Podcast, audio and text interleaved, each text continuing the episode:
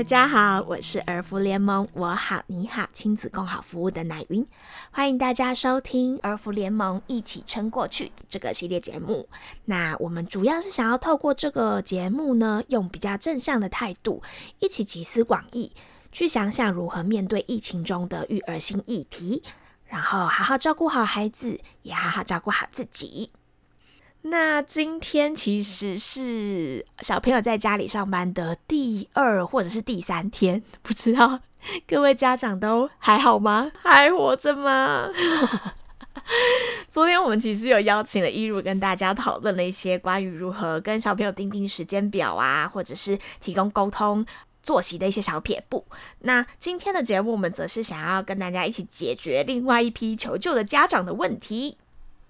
就是呃，有一些家长其实还是需要上班，不论是比如说是分 A、B 班呐，或者是可能是服务业、餐饮类之类需要呃人在现场的一些工作。但就是这些家长，就是小朋友面临停课的时候，他就变成小朋友可能需要在跟家里同住的人，比如说是阿公阿妈或者是叔叔姑姑之类的照顾这样子。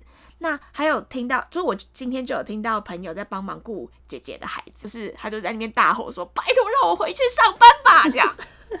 一如的身边的朋友不知道，就是都还好吗？大家还活着吗？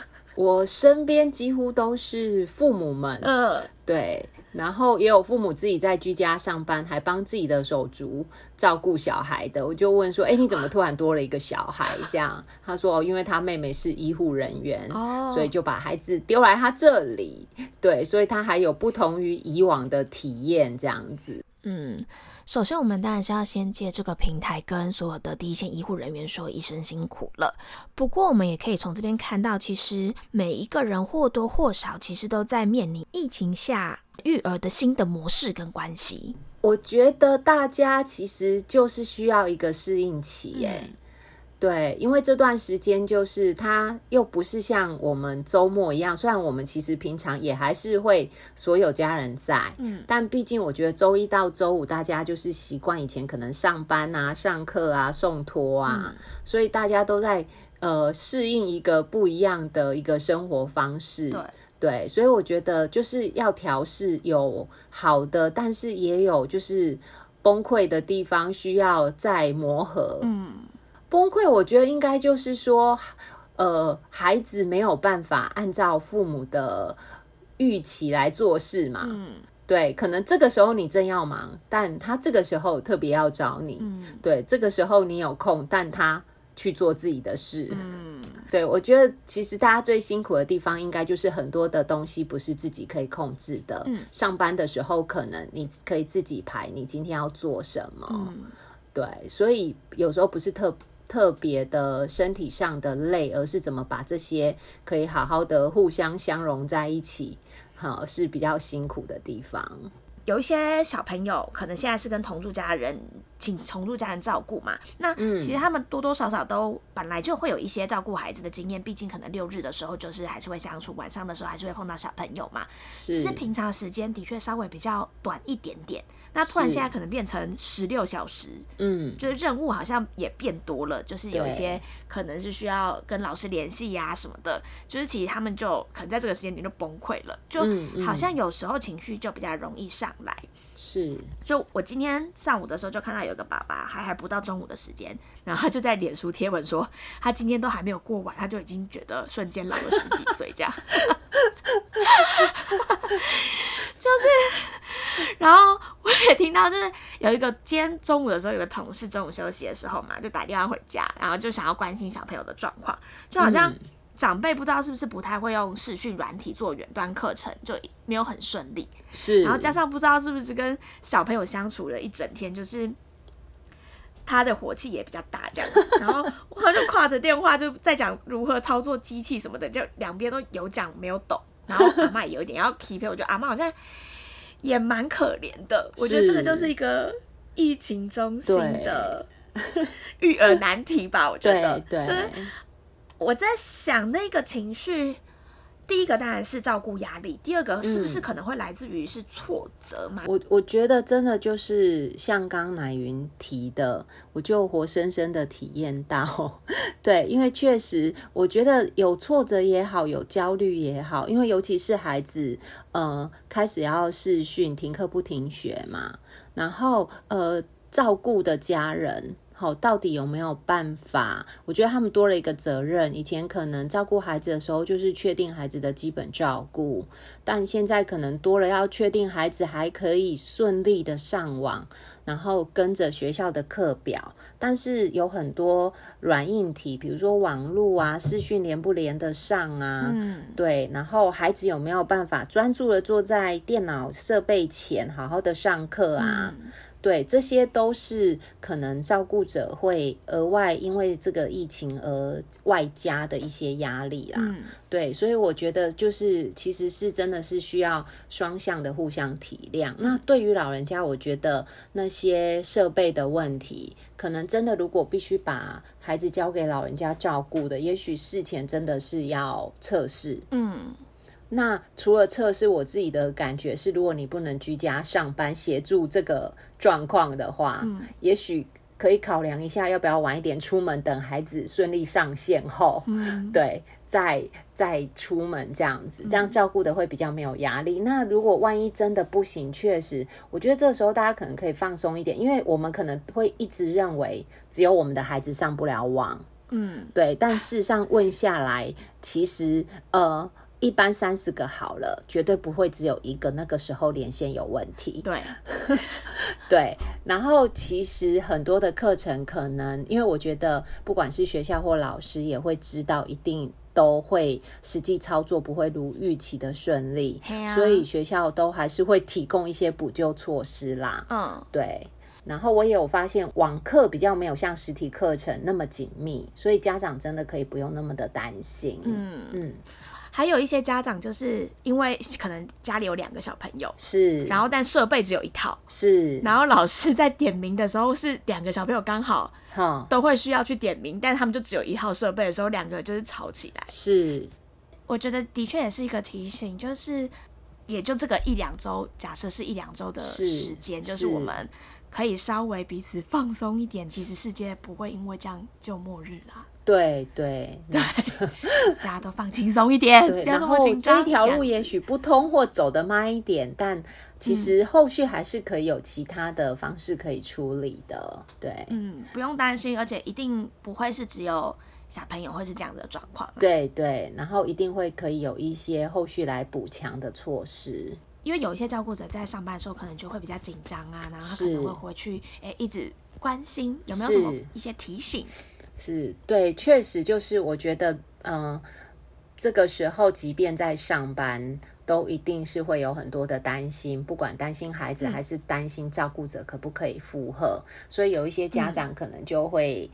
一直不断的想要打电话啊，想要视讯啊，了解一下孩子在家的状况，这样子。那可能其实还是要提醒爸爸妈妈，就是说，其实这样子的关心很好，但会不会造成孩子的压力，或者是呃被委托照顾的人也会有一些压力？好，所以我觉得这个可能事前要沟通好。对，比如说也要了解孩子的作息，所以你的关心不会干扰到他。然后，呃，适度好的频率，但不要过于频繁。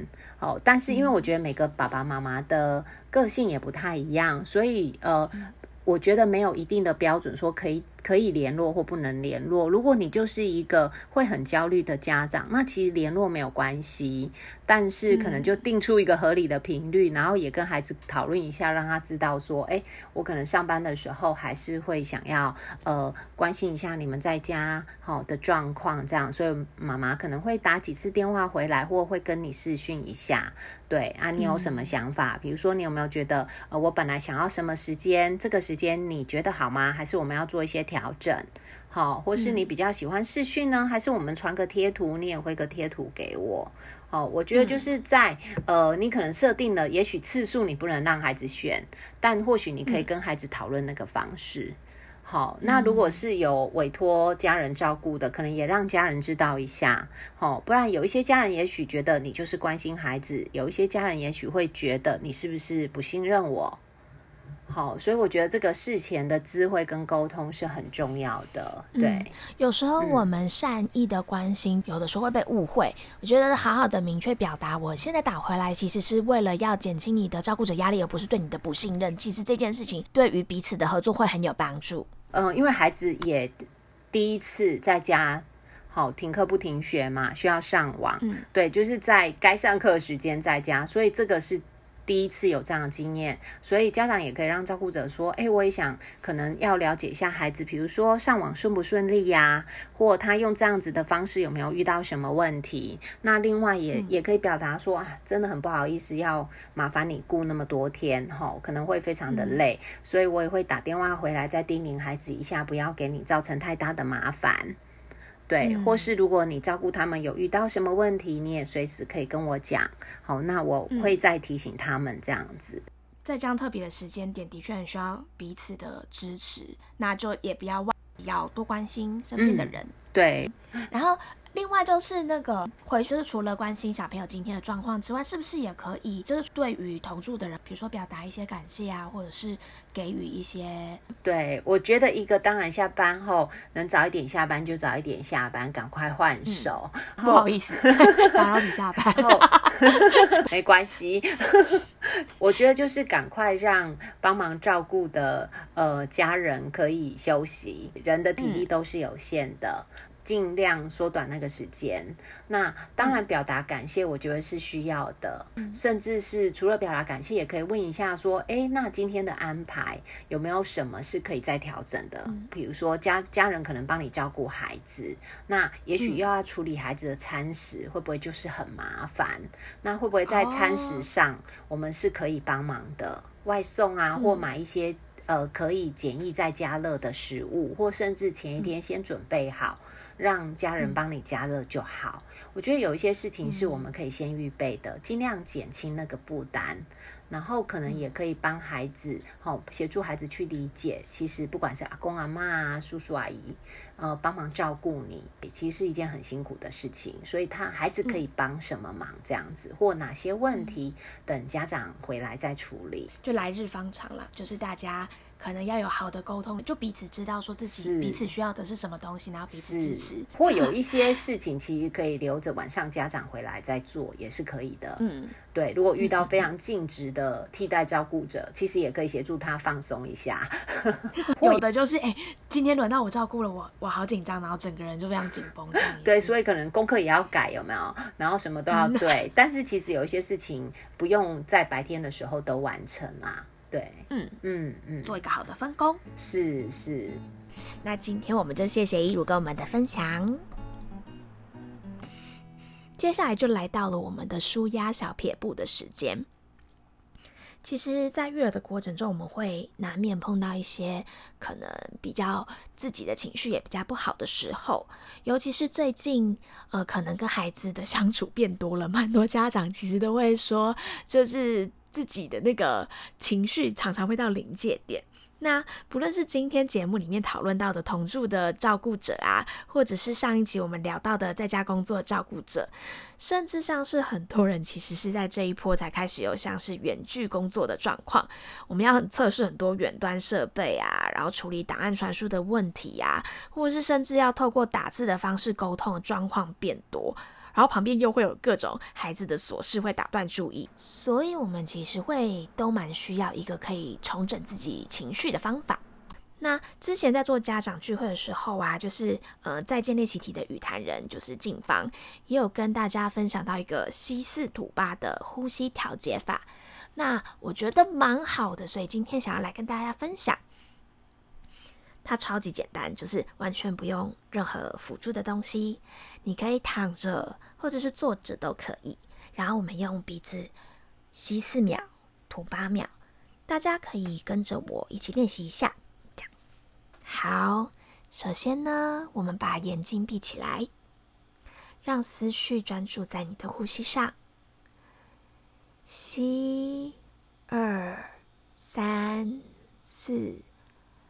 吐，二三四五六七八，吸，二三四，吐，二三四五六七八。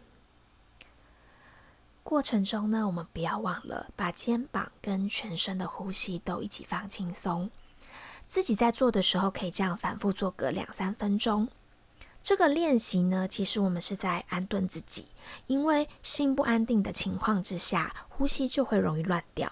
所以，当我们把注意力呢放回呼吸，思绪跟人的状态就会稳住，就比较不会波动，也比较不会想东想西。那我们一开始在做的时候，注意力可能会跑掉，我们不用担心，也不用紧张，用宽容的方式关照自己，然后提醒自己关照自己的呼吸，你就会觉得比较放松，也比较舒服。其实这件事呢，跟小朋友一起练习也是很棒的哦。就是在育儿的过程中，有时候小朋友跟大人情绪上来的时候，很推荐大小孩可以一起做，即便做个一两次也是都蛮有帮助的。那如果小朋友还太小，可能他会搞不清楚，像是几秒几秒，这个就是对时间没有什么概念。我们可以搭配像是呃画画或者是肢体动作，像是比如说举手四秒钟的时候，我们一起吸气，然后把手放下来的八秒钟，我们一起吐气，去帮助孩子把时间具象化，然后就可以跟着做吸四吐八。那我们今天的分享就到这边，希望对大家有帮助。那我们就下集见喽，拜拜。而梦会陪伴着你一起撑过去。